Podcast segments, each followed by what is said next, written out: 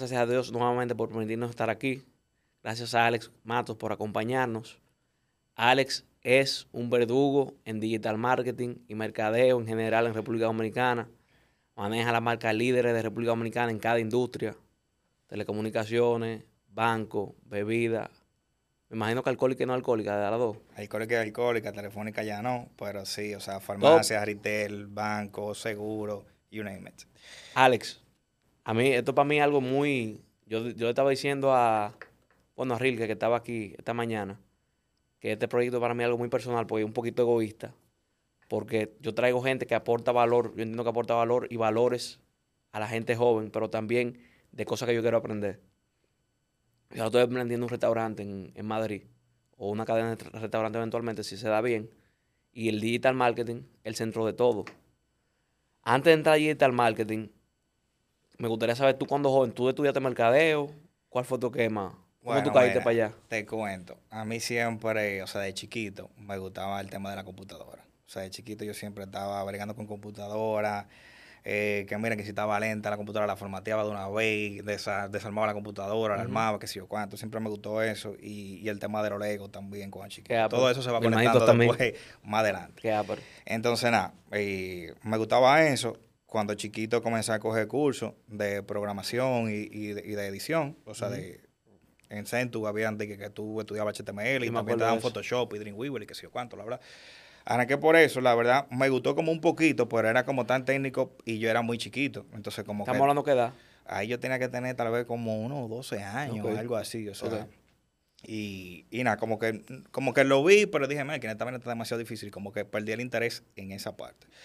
Después nada, me gradué del colegio y ahí en el colegio muchos de los panas eh, estaban diciendo como que bueno, ¿qué vamos a hacer? Nos vamos fuera, nos quedamos aquí.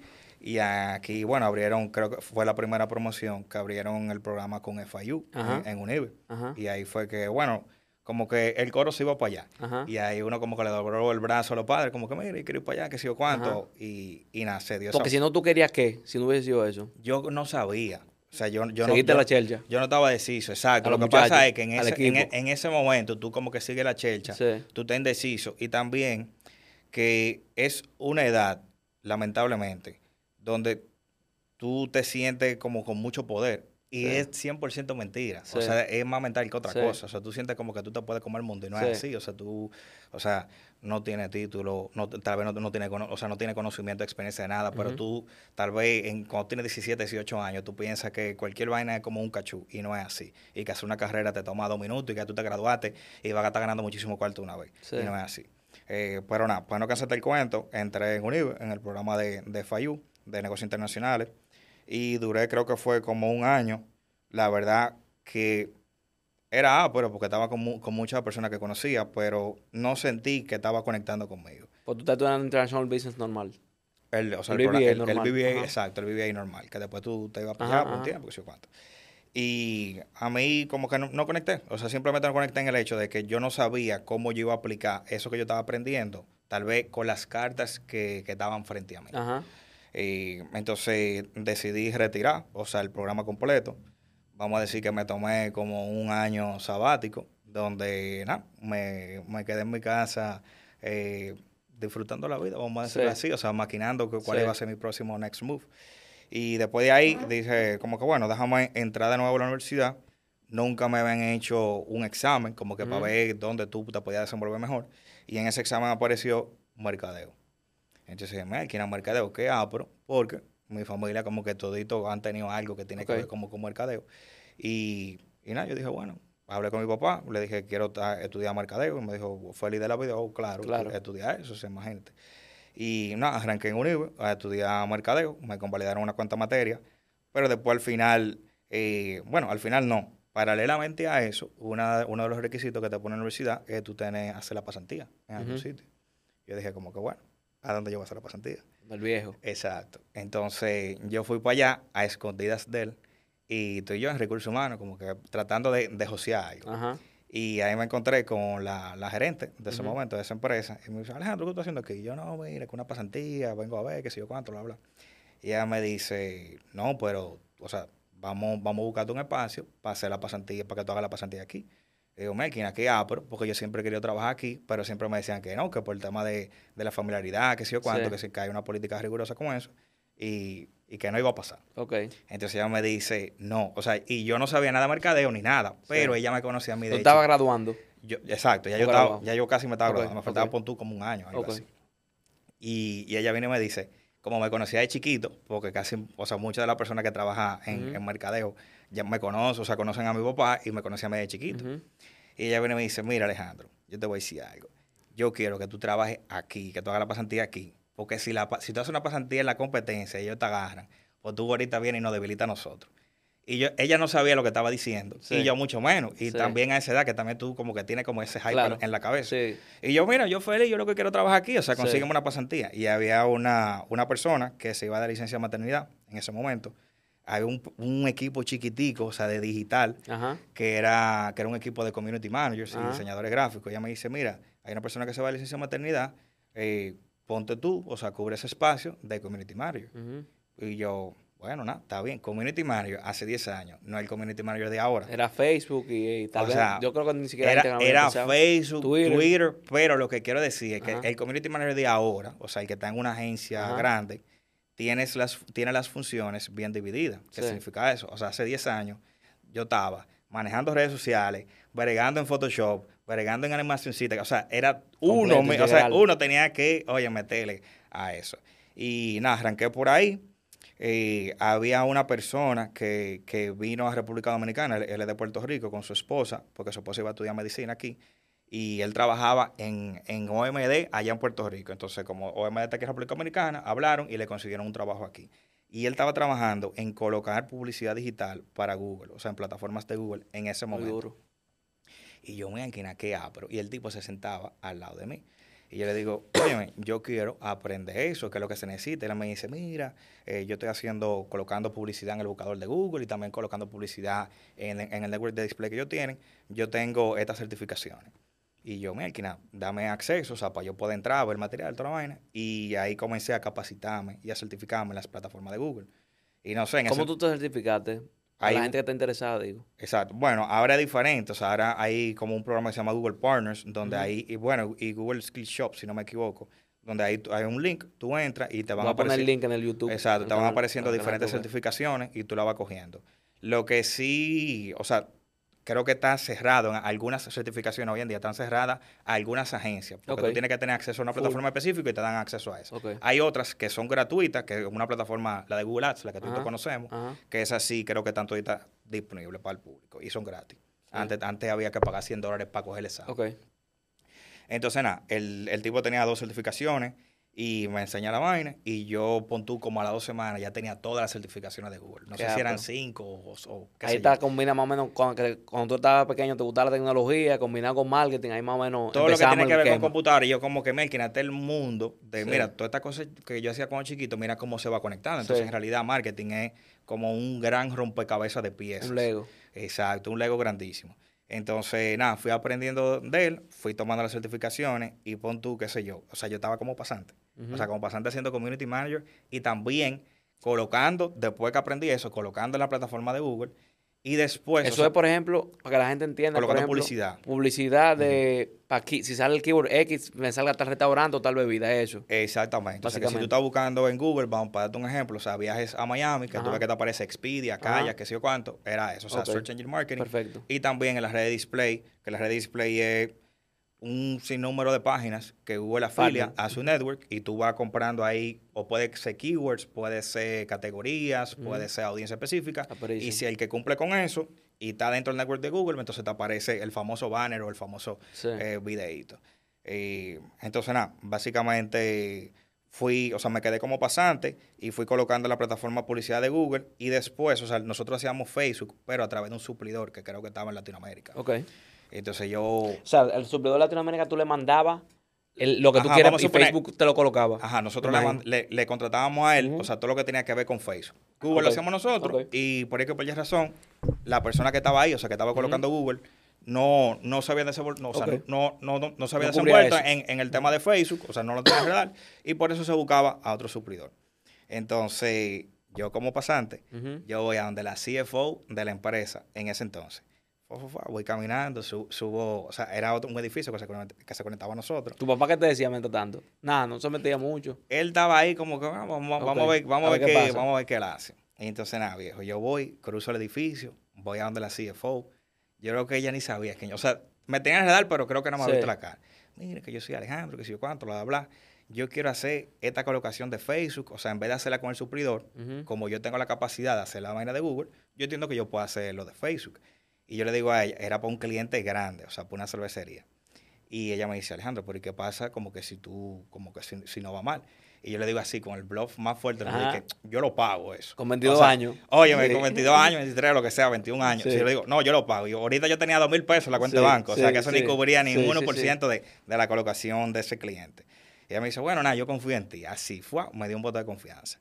Y yo vengo, coloco la campaña y nos fue sumamente bien. Y ahí entonces nosotros eliminamos ese suplidor que nosotros tenemos internacional. Y ella era Ale, ya tiene un valor. Exacto. Entonces ya ahí yo me di a conocer. Claro. La pasantía que era de tres meses, duró ocho meses. Pero tú no hiciste certificación para Facebook, tú simplemente más o menos te guiaste. En ese caso no había certificación de Facebook, o sea, abre meta, pero no había certificación de Facebook, solamente estaba la de Google. Ahora sí ya hay de Facebook y de, bueno, de meta, que te enseña Facebook y Instagram y WhatsApp.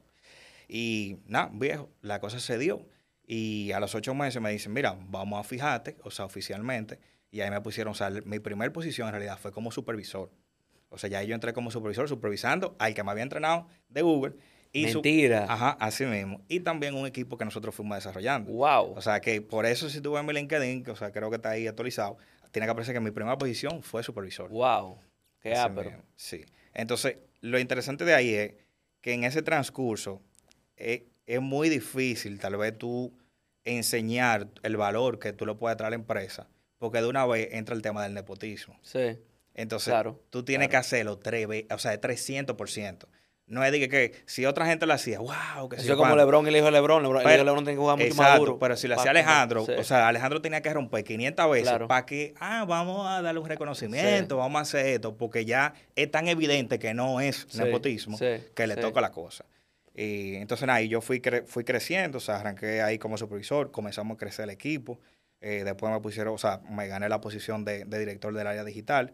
Y ahí seguimos creciendo en el tema de colocación, nos fuimos fortaleciendo muchísimo, certificando al equipo. Fuimos la primera agencia Google Partner en el Caribe. Wow. Eso lo sacamos nosotros, con toda la certificación y cumplir con todos los requisitos que Google tenía. Y después fuimos... Pasé ahí con eso cuando tú subiste y todo eso.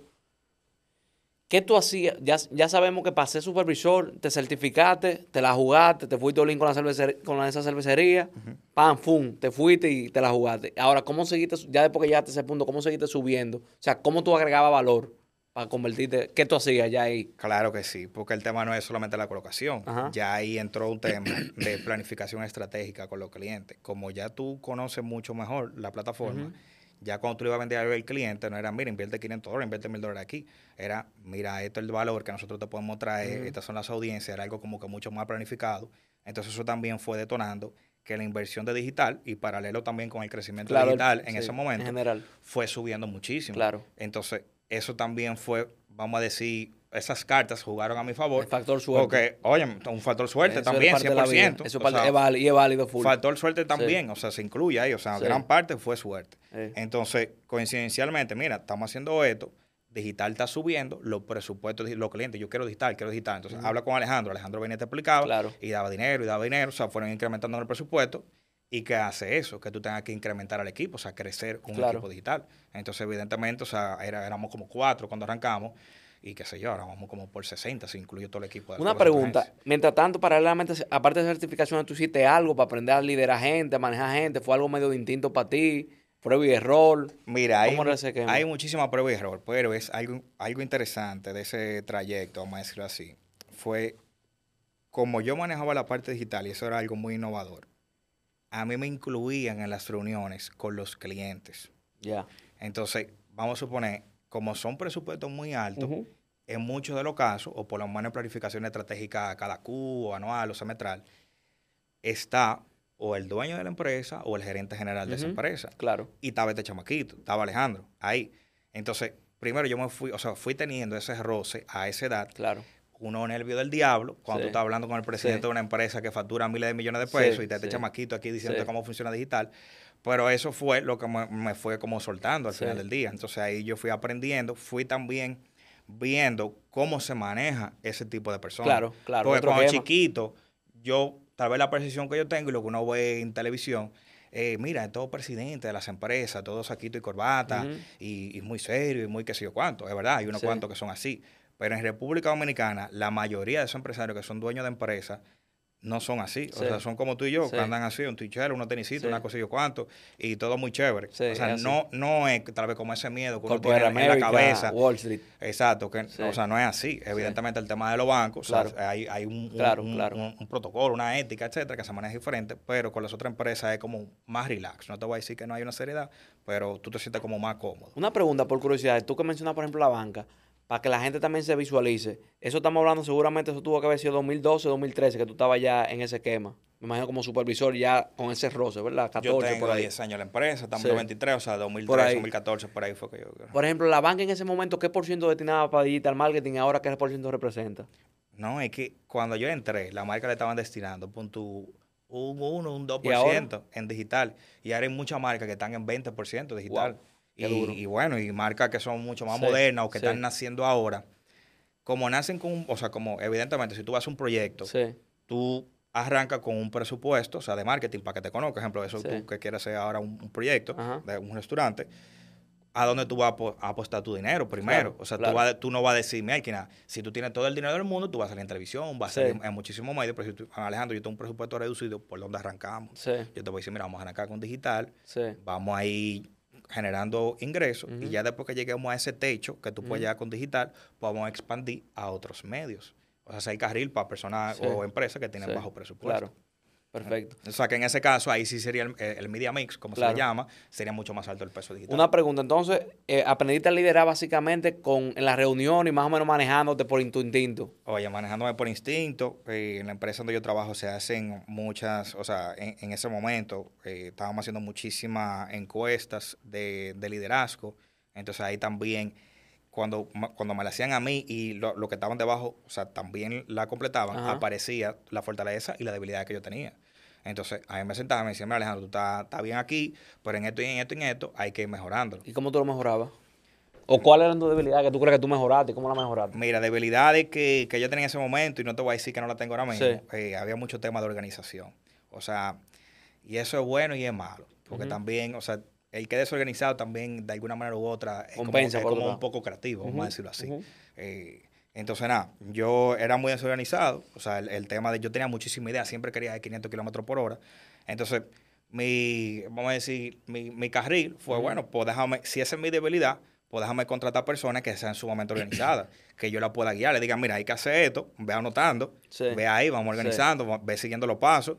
Y así fue que más o menos pude compensar por eso. Háblame de, esto yo lo pregunto mucho siempre, porque para mí es una debilidad mía. ¿Cómo tú ¿Cómo tú reclutas? ¿Cómo tú sabes quién es la persona indicada? Mira, eso, eso es difícil. Eso no solamente que es difícil, sino que tú te tienes que tomar el tiempo necesario.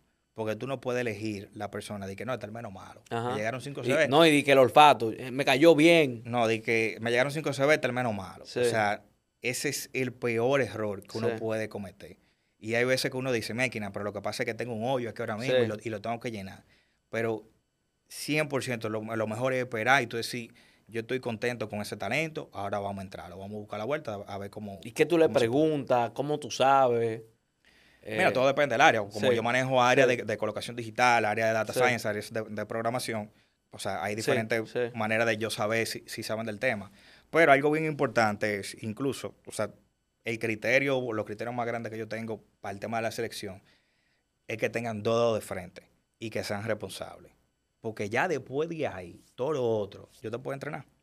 Si yo me siento contigo, mi sueño, pa, me gradué de APEC, mercadeo, me senté contigo, ¿cómo yo te reflejo a ti que yo soy responsable? ¿O qué tú me preguntas a mí para saber si yo soy responsable? No sé si me entiendes. O sea, ¿cómo yo te convenzo a ti? Bueno, o sea, ahí... No sé si me entiendes. No, claro. O sea, en ese caso ahí no te voy a decir que tal vez haya una prueba de que vamos a ver si es responsable. Pero si hay indicadores. Para darte un ejemplo. Con el tema de programación, nosotros le hacemos, le, le damos, vamos a decir, como unos pequeños uno pequeño tasks que tienen que hacer. Entonces ese task no es para que tú lo hagas ahí mismo. que eso está en debate si es lo adecuado que lo haga ahí mismo o que lo haga Está en su bien. casa, porque si lo hace en su casa, eh, lo puede truquear. Barajar y barajar. Pero ahí también hasta yo lo digo, mira, si, si, si buscó la manera de cómo hacerlo, con ayuda de YouTube o lo que sea, él lo joció, o sea, Sí, lo ya, hizo, o sea, ya está, bien. Claro, full, resolvió su full, full, full.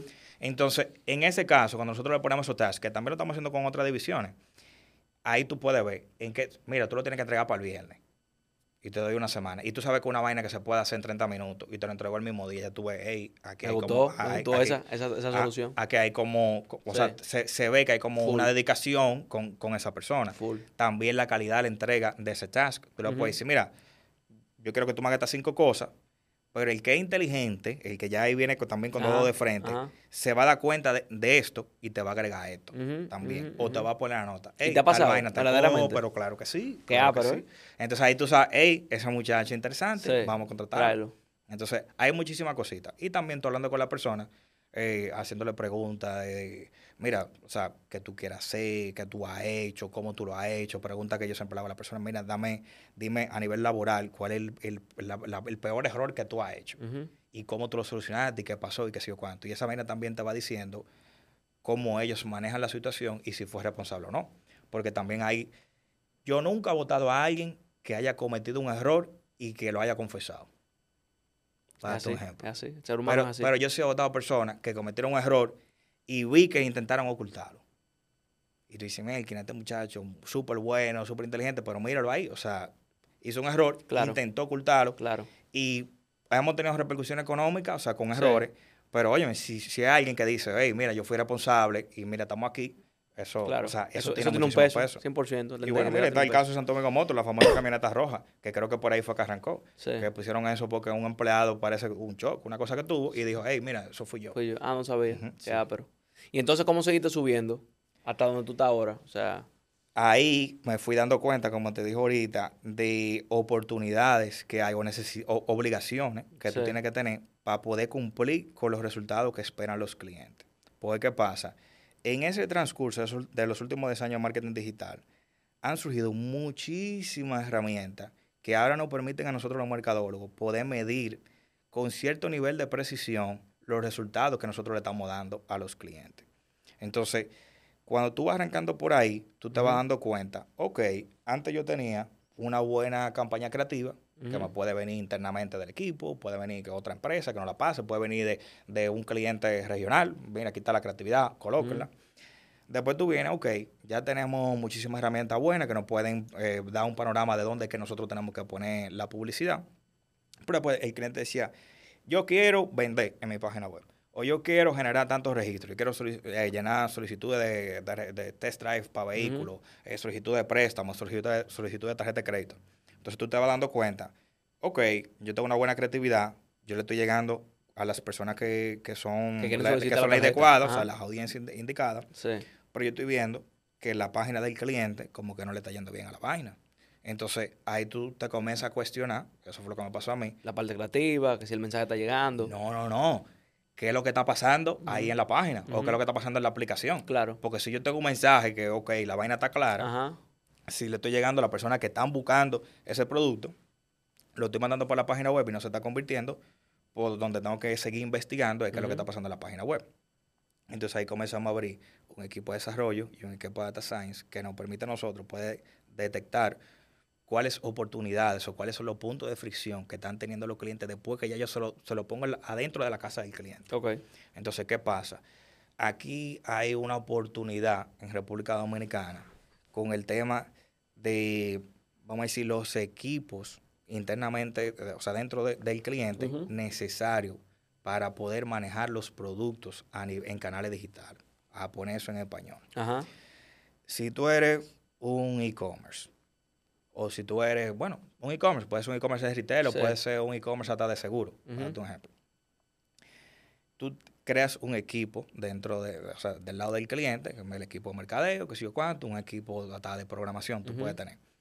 Pero no hay una persona de producto, que eso le llaman ahora el Growth Hacker o, o el. Growth Product Manager. ¿Qué significa eso?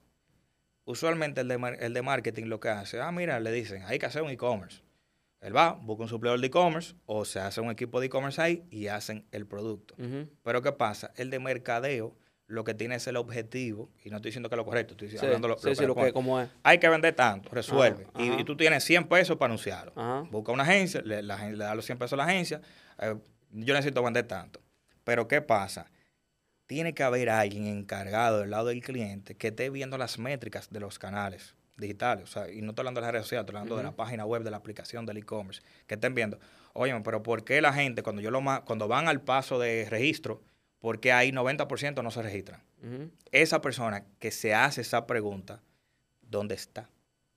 Entonces, muchas de las veces, o sea, ahora mismo te puedo decir que estamos muy, o sea, si manejamos 200 clientes, tal vez tengo menos de 5 que tienen esa persona dentro, o sea, oficialmente alguien con, Sí, con esa posición y, con, y con estas responsabilidades. Entonces, ¿a quién le cae esa responsabilidad? A ti seguro. A la empresa. Ahí. Porque el cliente acaba de decir, yo te doy unos cuartos. Claro, y, y- no estamos, y no estamos, no estamos vendiendo. Sí, sí. Entonces, eso me forzó a mí a decir, espérate, lo que pasa es que tú tienes un lío aquí en tu página web, tú tienes un lío aquí en tu aplicación, vamos a resolverlo. Entonces, ahí viene el otro tema. ¿Y quién lo resuelve? Entonces, cuando yo buscaba suplidores de que desarrollo, que aquí hay un, o sea, un tale- talento muy bueno, empresa muy buena, no estaban alineados con toda la vaina analítica que yo necesitaba de marketing. Entonces, si, si me hacían una página web o me arreglaban una página web, cuando yo lo iba a conectar con la herramienta analítica, no te, o sea, no te voy a decir que, que no era compatible, pero había que ajustarlo. Entonces se perdía mucho más tiempo. Entonces yo dije, Melkina, aquí tenemos una oportunidad, vamos nosotros por lo menos para suplir esa necesidad en específico, vamos a abrir un equipo de desarrollo que me ayude a, a hacer esas optimizaciones, hacer la cosa de cero, si hay clientes que, que no tenían nada, que ya casi todito lo tienen, y también hacer el tema de las conexiones.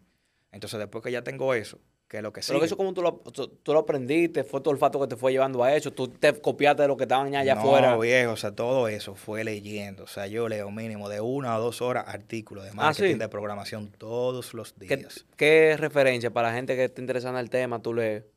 ¿Qué Mira, blog, o sea, qué tweet, qué tweet tú sigues, qué podcast, qué Mira, libro, o sea, está yo? Social Media Examiner, que es una página buenísima, está DigiDay también. O sea, bueno, te voy a compartir los Sí, links por favor, ahorita. para mandarlo. Pero hay muchísimas referencias online. de- Y sea, tú, te, tú fundes ahí, tú sigues bim, bam, pum. Claro que sí. Para tal día. Y, o sea, y lo más importante es tú no creerte que tú te sabes todo. Claro. Y llega un punto donde tú piensas como que ya, yo me la sé todita. Y tú puedes durar con esa euforia una o dos semanas. Pero después, tú, pero después tú vienes y dices, coño, déjame seguir leyendo. Sí. Y ahí tú, coño, pero me falta esto. Y después tú- y siempre te va a faltar una vaina. Entonces, creo que también algo importante, un mensaje que- para pasar a la juventud y Sí, hasta empresarios, es nunca creértela. Sí. Porque siempre va a haber alguien por arriba de ti. Sí. Y también está el hecho de como yo manejo muchas áreas, claro. o Tienes sea, que saber de todo. ah, tengo que saber de todo Sí. y tengo que saber, no de todo, sino muchísimo y con alta Sí, profundidad. Y creo que eso es como que el, el valor tal vez que yo traigo Claro, sobre la mesa de, claro. mira, no, no es que yo sé de todo, y, pero yo no te sé profundizar, sino Claro. que tú me hablas de programación y cuando yo me siento de un programador, Es hay, veces que, hay veces, "Me- ¿por qué tú estás enchivado con él? No, pero, pero ¿qué pasa si tú lo haces de esta manera? Ajá. Y él es programador Sí. y yo no soy programador, Sí. ¿me entiendes? Entonces hay que también Así que tú te tenías que meter hasta con el e-commerce. Eh, no, con, atrás. no, con, con de todo, con de todo. Y, y eso no solamente con el e-commerce, o sea, ahora mismo estamos trabajando con un cliente hasta con el tema de la logística que va a tener ese e-commerce. Porque tú puedes decir, ah, bueno, te hice la página web y ahí funciona. Para ese cliente, máquina, pero yo tengo cinco almacenes. Entonces, ¿cómo? Ahora vamos a hacer que se conecte con los almacenes, pero que, que si está aquí o si está en otra provincia, que la vaina tenga su lógica, o sea, que, que- que le enseñe Claro. el mensaje correcto, la disponibilidad correcta, etcétera. Que si también va, vainas súper complicadas, como mira, ¿qué pasa si la persona está ahí en la tienda, pero también, eh, y nada más queda una en stock? Sí. ¿Se lo enseño o no se lo enseño? Claro.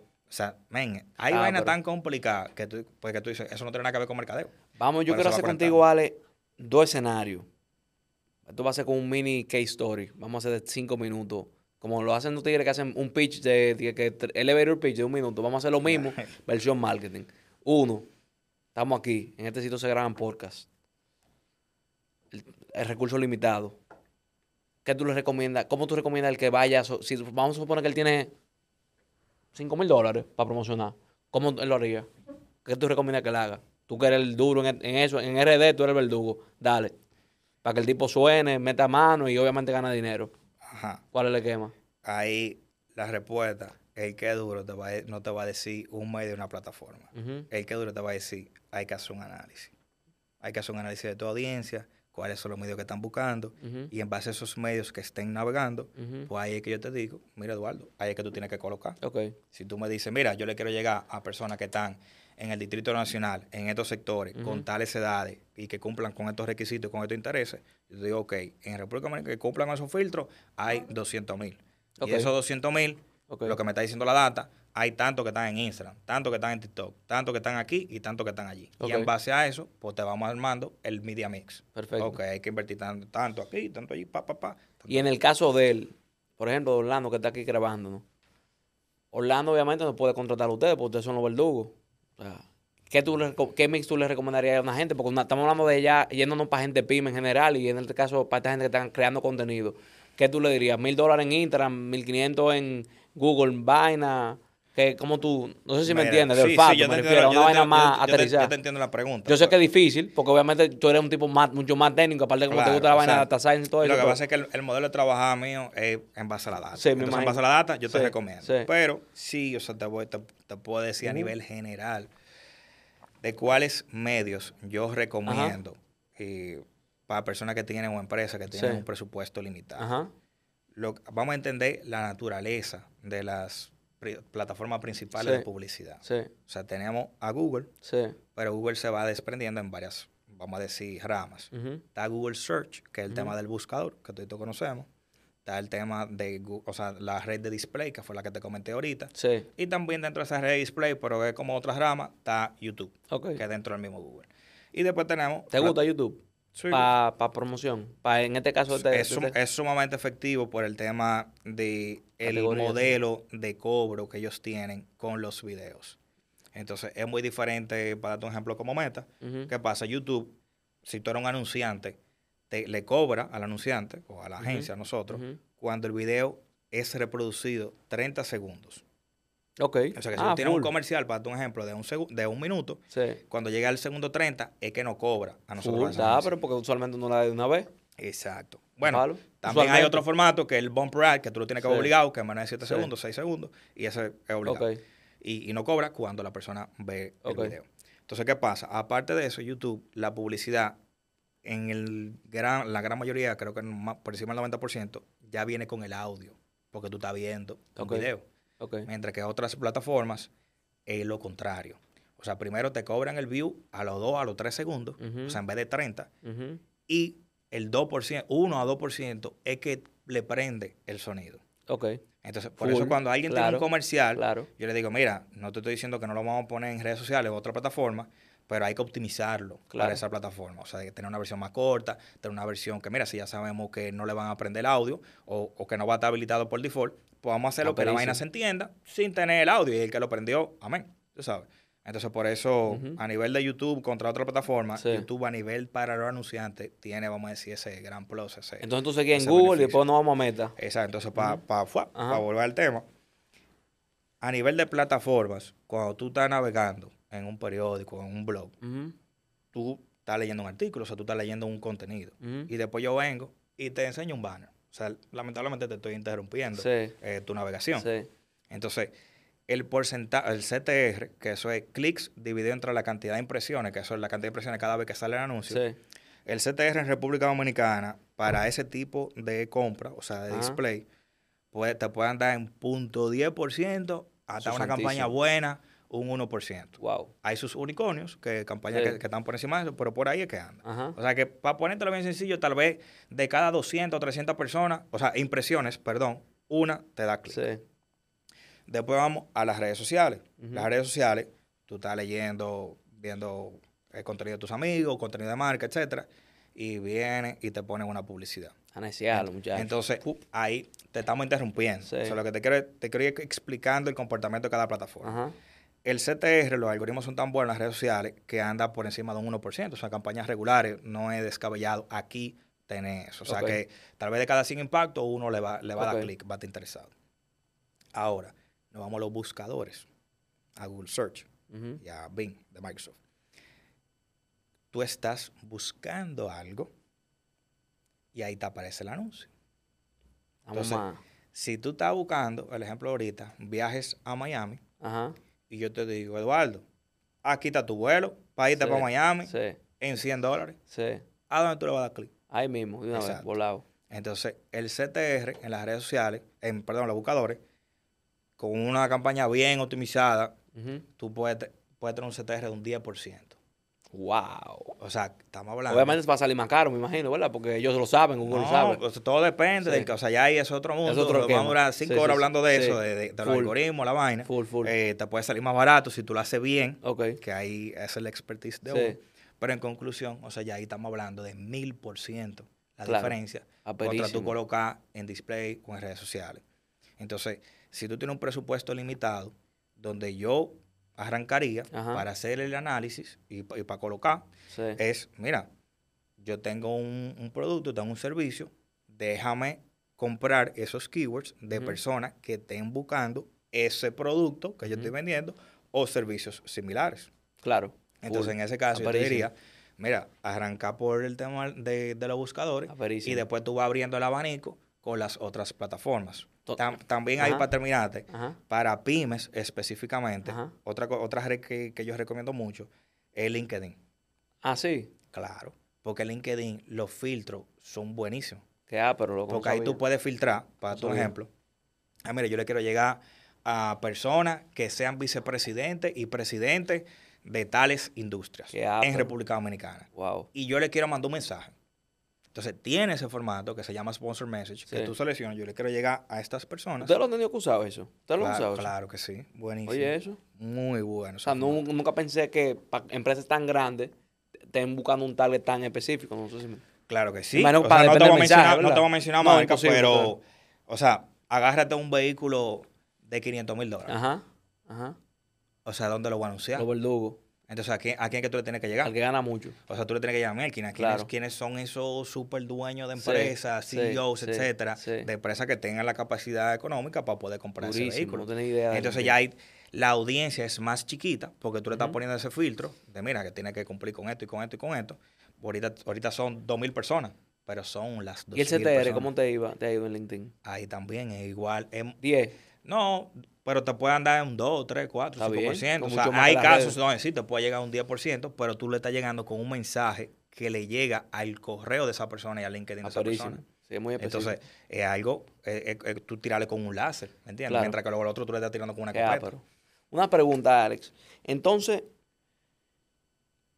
¿por qué tanta gente usa Instagram, Facebook y eso? ¿O en qué se usa? Entonces, ¿en qué es bueno lo otro? Porque ya veo que entonces le quema entero el pequeño, mediano, que tiene pocos recursos, es todo es Google. Entonces, ¿en qué es bueno Instagram y Facebook y eso? No, no, no, yo le estoy diciendo que uno es bueno es malo. No, yo uno es mejor, vamos no, a no, decir, no, sí. ni siquiera eso, o sea, porque toditos son buenos. El Sí. tema es saber cuándo es que tú lo tienes que utilizar. Y también en conjunto, o sea, complementar. Porque la gran mayoría de mis clientes están en todas las plataformas. Claro, o sea, claro, que se puede publicidad. Claro. La cosa es cómo manejo el media mix para poder sacarle el mejor provecho. Entonces, el tema de las redes sociales, el alcance es buenísimo. O sea, tú no puedes eh, No está. Tantas personas Claro. de una audiencia en un momento tan corto.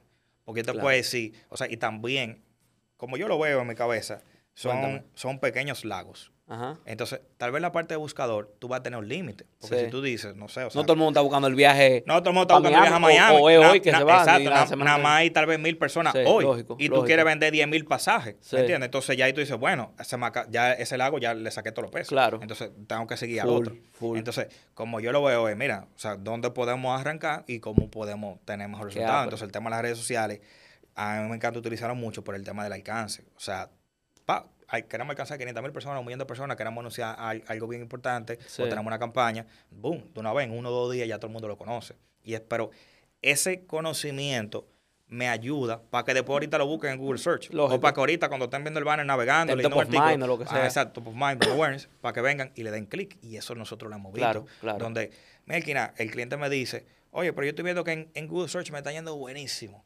Vamos a pagar allí, tal plataforma.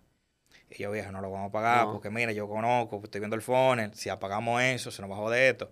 No, dale, lo apagamos. Se, vaina. ca- se cae No Google relaje. Search. Se cae Google Search. Entonces, Porque una pregunta, cuando tú dices que tú ves el funnel, ¿qué es lo que tú ves? Que la gente se va, la gente lo vio en un momento en Instagram, entonces eso se puede traquear. Si, por ejemplo, si Eduardo lo vio en Instagram antes de ayer y después está buscando viaje a Miami el viernes, ahí es que, se supone que lo vio ahí es que entra la, la magia de data de Data mining y Science. data science. Qué ápero, ¿eh? Donde Una locura, donde loco. nosotros- sí, por ahí tú fundes y tú... y y No, tú eso es lo máximo, loco. Nunca Eso, es lo- acaba. eso es lo último. Entonces- eso es lo que está pegado ahora en Estados Unidos principalmente. Aquí es más novedoso, pero ya eso todo. Con el tema de la publicidad, sí se puede hacer eso. O sea, tú puedes ir midiendo. O sea, hay plataformas que son un poquito más abiertas. Claro. El caso de las redes sociales le llaman los famosos walled gardens, o sea, porque son muy, muy celosos con el tema de la data. Sí.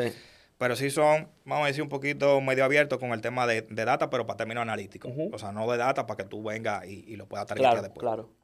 Pero sí para términos analíticos, sí tenemos herramientas que nos permiten ver, o sea, esta persona le dio clic en los buscadores, esta persona lo vio en las redes sociales y después le dio clic. Esta persona es la misma persona que vio el video de YouTube y después entró a la página. Entonces, ¿qué pasa? Cada journey es diferente. Lógico. O sea, que tal vez tú viste el anuncio dos veces y, y entraste. Hubo otro que lo vio cinco Sí. veces, otro que sé yo cuánto. O sea, pero la vaina es agregar todo Claro, eso y ver cuál- cuáles son los patrones más comunes Sí. y ve, ah, mira, yo me estoy dando cuenta que si yo enseño el video primero, entonces, y después van al buscador y después hacen esto, entonces ese es como el mejor camino Es para pa- ese cliente, para esa campaña en específico. Entonces eso hace que tú... Imagino que cada vez tú te das cuenta que simplemente no hay un path correcto. Me imagino que va a depender.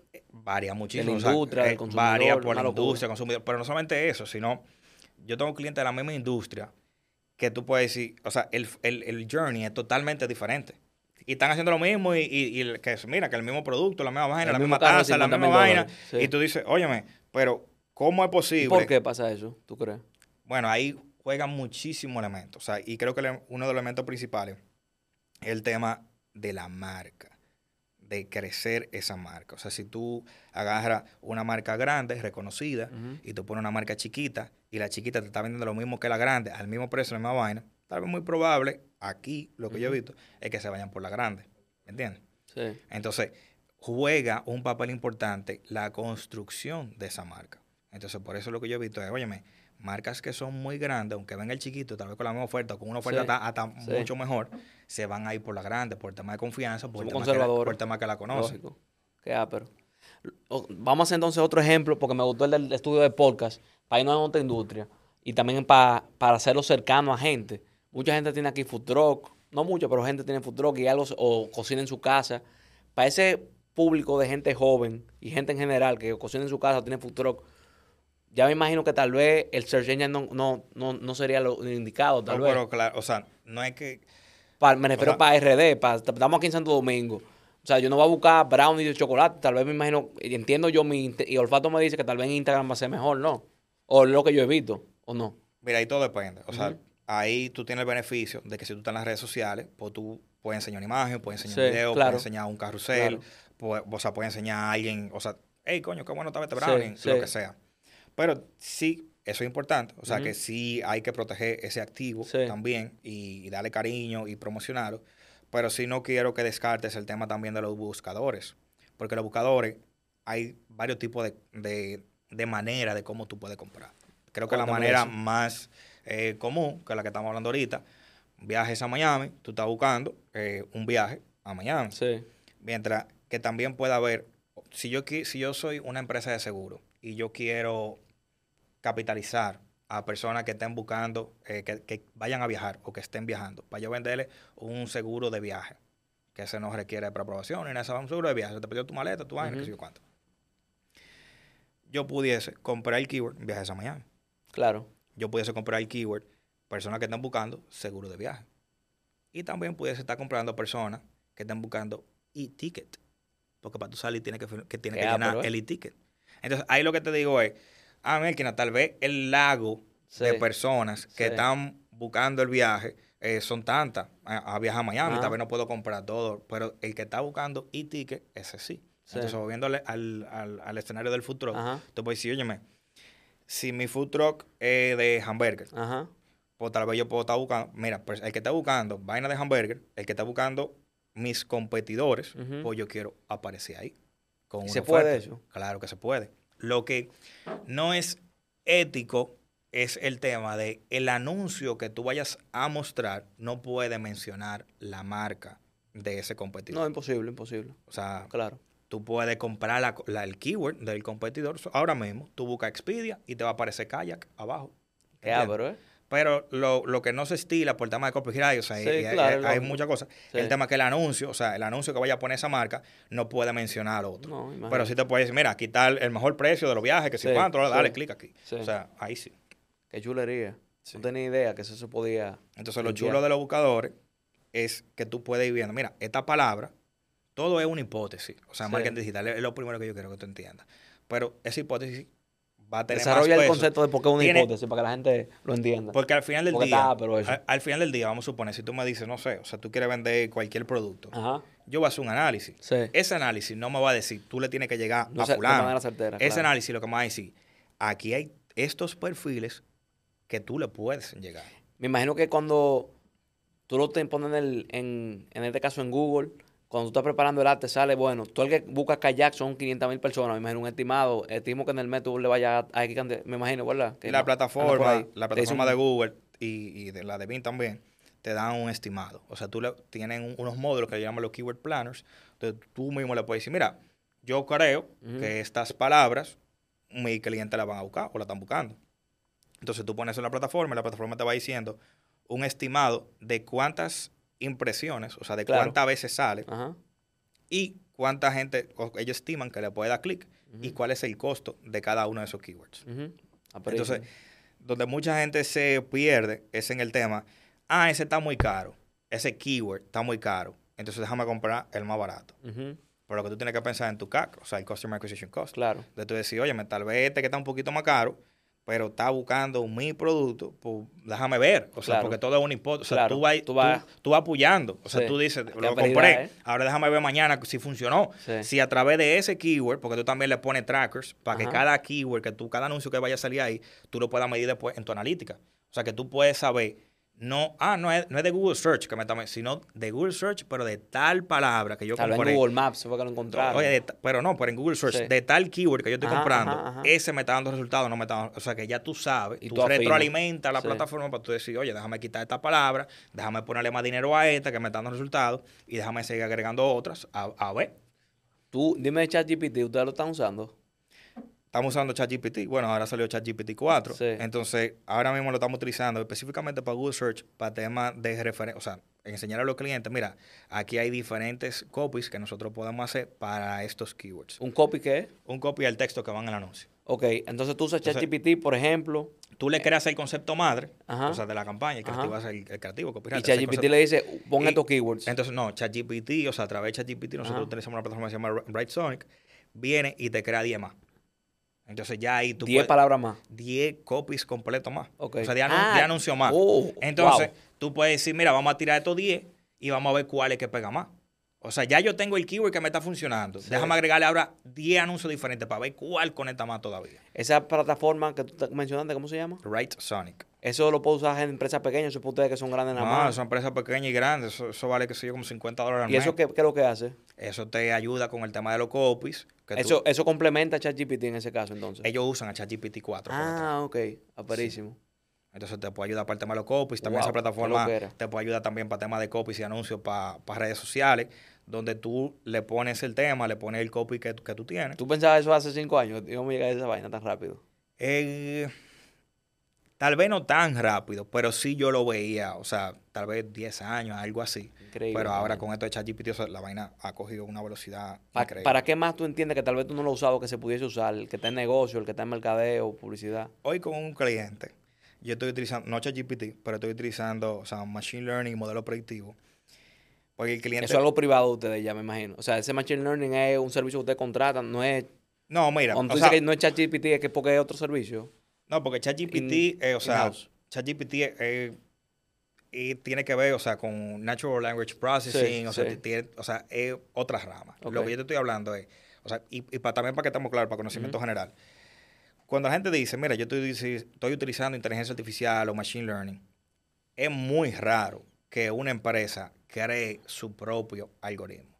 O sea, está montado, o mira, en este caso, en un chat GPT, o está montado en, en- en el algoritmo de Google, o está montado en el algoritmo de Microsoft, o algoritmo de quien sea.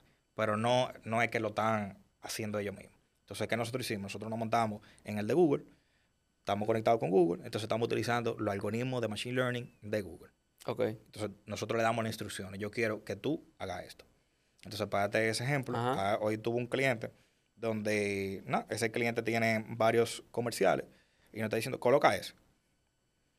Y nosotros sabemos que ese... Un video es. Ajá. Ok, Y nosotros sabemos que ese no es el que tiene que ir. ok. Entonces, pero no es, yo sé, y, y llévate Dale, de mí. dale. Entonces, ahí es ok. vamos a subir estas versiones, vamos a utilizar los algoritmos de Google conectados con los algoritmos de YouTube y vamos a intentar de predecir de cuáles van a ser la curva de retenciones. O sea, la curva de retención, la qué porcentaje de personas van a estar viendo el video en cada segundo del video. Entonces, ahí efectivamente, hasta yo me sorprendí, porque el cliente tiene varios, o sea, varios comerciales y hay comerciales chiquitos y comerciales de duración larga. Y yo asumí, bueno, tal vez el, comercial, el que tiene la duración más pequeña, ese va a ser el más efectivo. Y nos dimos cuenta que era el segundo. El, comercial que tenía 15 segundos, ese es el que la plataforma está diciendo, este es el que va a tener mejor resultado. Ahí la plataforma hizo como una simulación o verdaderamente lo probó. No, él hace una simulación él te pica el video en pedacitos, pa, pa, por frames, y te va midiendo muchísimas cosas que YouTube toma en consideración. Y te va diciendo, óyeme, eh, en base a lo que yo estoy viendo, cómo se está manejando el video, o el logo, que sí o cuánto, es que si aparecen personas, que si están mencionando la marca, que si, o sea, los colores, todo, de vainas, los colores, el logo, vaina, un reguero de vaina que utiliza. Te va diciendo, este video con esta composición, con esta edición, este puede tener mejor resultado. Eso, Entonces ya ahí con eso, con que yo le voy al cliente. Es muy difícil. No, no, ya está muy depurado. Ya claro, es muy difícil que un cliente te refute algo cuando tú le estás enseñando data. O sea, no es lo mismo. Tú dices, ya te de mí porque yo tengo mucha experiencia en esto. Tengo olfato, confía. Ya, es que ya eso yo ni siquiera uso esa carta. O sea, ya es, óyeme, cada vez que se le va al cliente, tú le vas con un análisis o, con ejemplos como estos. Debes, no sé, yo, el algoritmo de Google que está diciendo esto. Ve acá, la gente tiene, la empresa pequeña tiene acceso a esa, esa plataforma de Google Ah, como está ChatGPT o no? No, esto ya, es otro esquema. Esto es algo súper custom, que nosotros lo último los muñequitos. Están en Colombia ahora y esto, esto nada más lo tenemos nosotros aquí. No relajes. Sí, no. O sea, ya esto es... Google no tiene una versión gratis para los muchachos para que experimenten. No, no, no, no, ya es otra cosa. Que lo que era. Sí. Increíble. Pero el ChatGPT 4, yo estaba hablando ahorita con los muchachos, se el, el, la, el 4 ya tú le puedes meter video, ¿no? ¿O todavía no?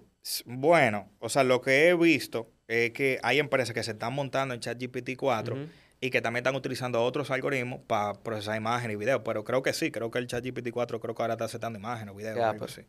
Dime de cómo tú ves la industria en cinco años. ¿Para dónde vamos? ¿O qué tú le dices a todo el que está en tu rama, por debajo de ti, al nivel tuyo y arriba? ¿Para dónde hay que mirar ahora? ¿Cuál es el esquema? Mira, yo me estoy enfocando mucho en, ahora que, tenemos, que existen porque cada vez como que van saliendo herramientas que, que te van midiendo un poquito más y un poquito más y un poquito más. Yo me estoy enfocando mucho en el tema de poder enseñarle a los clientes el valor que uno le trae a nivel de ventas. Porque tú puedes tener tal vez un cliente grande, un retail, un supermercado, etcétera. Entonces tú digas, ay, me diste 20 millones de pesos y mira, subieron la venta. Pero ya ahora hay herramientas que, que, tú puedes, no, espérate, fue por aquí, subieron tanto, eh, no subieron Hay que tardar más, me imagino ya, Subieron la venta eh, orgánicamente tanto, pero de mi campaña subieron tanto. Entonces ya ahora uno puede discriminar cuál es el valor real de una manera estimada que le está trayendo la agencia. Entonces, ya ahí es como otra conversación muy diferente, porque no es Alejandro me cobra 10 y el otro me cobra 5, sino viejo, este es el valor que yo estoy trayendo, qué valor te está trayendo otra empresa, otra persona. Entonces, ya ahí la relación incluso es mucho más fuerte con el cliente, porque tú le estás demostrando cuáles son los resultados que tiene y la conversación dentro de los equipos de los clientes cambia. Porque, ¿qué pasa? Es retorno de inversión. Te voy, a, dar un ejemplo. Sí, retorno de inversión, pero tú lo ves muy sencillo. Pero para un banco eso no es así. Para un banco no es así. ¿Por qué? Oye, ¿por qué? Porque el banco le dice al equipo de mercadeo, tú tienes tantos millones de pesos al año resuelva. Y estas son las campañas que nosotros tenemos. Entonces, pero va Alejandro, coño, pero tú me diste 10 millones de pesos y tú generaste mil millones de pesos en préstamos. Tú tuviste un retorno de inversión de que si yo cuánto por ciento. Dame 20 ahora. Dame 20 ahora. Sí. Pero ¿qué me dice mercadeo? Ay, no, ya se me acabó los cuartos. Sí.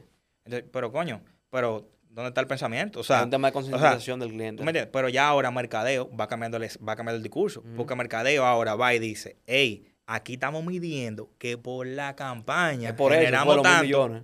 Y ahora va al equipo de negocio. Señor, usted me ha pagado un 10, dame 20 ahora el equipo de negocio. El cálculo que Alejandro tiró, lo tiran ellos ahora de manera más profunda y dicen, hey, sí, ten el dinero. Pero antes, como no teníamos la medición o las herramientas, no, no existían, ahora existen más, ellos pueden decirle, hey, esto vino a través de nosotros, dame más.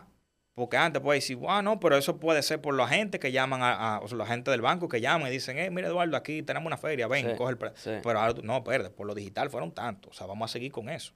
Está ¿entiendes? perísimo. Entonces cambia el discurso. Alejandro, para todos nosotros que no tenemos el presupuesto para pagar la firma de ustedes, publicitaria, los chiquitos, los publicitarios, los publicistas independientes, los community managers, la pyme, ¿tú recomiendas algún libro o un grupo de libros, un podcast en inglés o en español, un curso online? Yo estuve con Jordi Nadel Hijo y me recom- nos recomendó un curso de oratoria perísimo de 1.500 dólares, que es durísimo de Harvard. Sí, no sé. pero no mundo tiene 1.500 dólares. Sí, pero, pero está bien, porque también después en YouTube ahí se hackeó. Eh, en el camino los muchachos le buscaron la vuelta. Hay libros también del mismo panel. En fin, en la rama tuya, para lo que queremos saber de digital marketing y todo este tema, ¿qué tú nos recomiendas? ¿Qué herramientas? Mira, ni siquiera son herramientas. Es, creo que la disciplina de uno estar curioseando todo el día. O sea, eso vale más que cualquier libro. Punchar. Y, y para terminar el cuento de la universidad, que creo Ajá. que no te, no te lo Ajá. terminé ahorita, fue por eso que me salí de la universidad. Yo no terminé la universidad. Ah, yo no yo no sabía. estoy graduado de la universidad, no tengo maestría, yo no tengo nada. Fue por la pasantía. Entonces, exactamente, por la pasantía, ahí yo tuve una frustración después, porque dije, coño, Yo sé pero más. aquí yo sé más que los profesores, Sí, humildad aparte. claro. Incluso hay un profesor que yo me digo más bien que el diablo hoy en día, que él me puso a dar clase a mí. Alejandro, tú No sabes más, dale tú la clase ahí, en la universidad. Wow. Entonces, pero ahí también tú tienes que, que tener como esas reflexiones, tú decir, coño, es verdad, este chamaquito sabe más. Sí, Que eso pasa muy poco. Claro. o sea, más aquí, que no, o sea, pues, trataban de donkearme. Y, Sí, y bueno, sí. nada, después la vida habló por sí sola. Entonces tú entiendes que todo lo que queremos es... Ve, o sea, está ¿Meterlo en leyendo, o sea, la cultura, mira, está leyendo. Yo te voy a pasar los links para Ajá. que, para que por favor lo publiquen. Sí, Está leyendo ahí, está curioseando. Estar, esas plataformas que te dije, o sea, la- Sí, las plataformas de redes sociales, Google, que LinkedIn, Sí. que sé yo cuánto, entrar, leerse la documentación, está apoyando, está, está cucuteando. Esa vaina Es es, mil veces mejor. Y, y si se puede sacar las certificaciones de esa plataforma, mucho mejor, Sí. que son gratuitas en muchos de los casos. Eso es mil veces mejor que tal vez cualquier eh, clase que tú puedas tomar, etcétera. No, o sea, nada más por el tema de la frescura del contenido, Claro, que otra cosa. claro. Porque tú puedes tener profesores muy buenos, yo me puedo poner mañana a dar clase en la universidad, pero me imagino que voy a estar atado a un pensum o a unos temas que tengo que estar hablando, pero ahorita viene la, la cosa cambia tan rápido que no puedo tal vez cambiar, o sea, todos los otros temas, tal vez puedo afinar un Claro, poquito y tratar de claro. dinamizarlo, pero no va a ser tan rápido como lo que está sucediendo hoy en día. Entonces, cuando alguien me dice a mí, eh, yo quiero estudiar marketing, yo le digo, mi hermano, estudia economía. Y después yo te contrato como mercadeo. ¿Por qué?